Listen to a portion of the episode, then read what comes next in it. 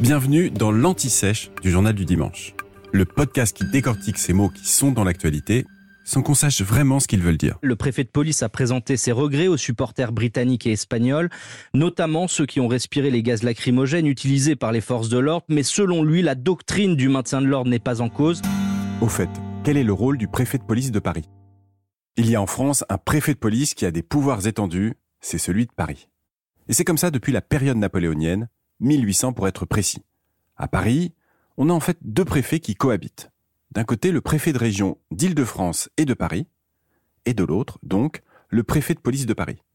Mais évidemment, ils n'ont pas les mêmes compétences. Le préfet de région s'occupe, lui, par exemple, de l'organisation des élections. Il est chargé de veiller à la bonne mise en œuvre des politiques gouvernementales sur le territoire. Il peut aussi s'occuper de l'attractivité économique. Pour résumer, il a d'abord un rôle administratif. Le préfet de police, lui, il est chargé d'assurer la sécurité des biens et des personnes la sécurité civile, comme l'organisation des secours et la lutte contre l'incendie. Et oui, les sapeurs-pompiers de Paris sont sous ses ordres. Il est aussi chargé de délivrer certains documents administratifs, les passeports, les cartes d'identité, les permis de conduire, les titres de séjour. Et ça, principalement dans Paris et la petite couronne, Seine-Saint-Denis, Haute-Seine et Val-de-Marne.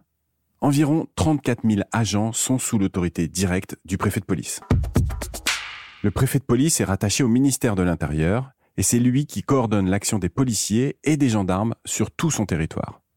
Et comme l'explique la Cour des comptes, la préfecture de police constitue un modèle singulier d'administration territoriale, sans équivalent du fait de ses attributions, qui relèvent à la fois de la police municipale et des missions de sécurité intérieure.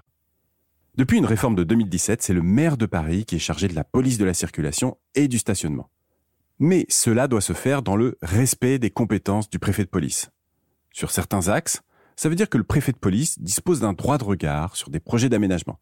Je pense par exemple aux périphes ou aux axes de circulation le long de la Seine. Sachez pour finir que la préfecture de police a un surnom. On utilise ses initiales et on l'appelle la PP. Ces locaux sont installés au cœur de Paris, sur l'île de la Cité, à deux pas de Notre-Dame de Paris. Vous venez d'écouter l'Anti-Sèche du Journal du Dimanche, le podcast qui répond à la question que vous n'osiez pas poser. Je suis Vivien Vergniaud et si vous avez aimé ce podcast, mieux si vous voulez écouter d'autres épisodes préparés par la rédaction du JDD, c'est facile. Abonnez-vous, suivez-nous, c'est gratuit. On vous donne rendez-vous trois fois par semaine en podcast et tous les jours sur le JDD.fr. À bientôt.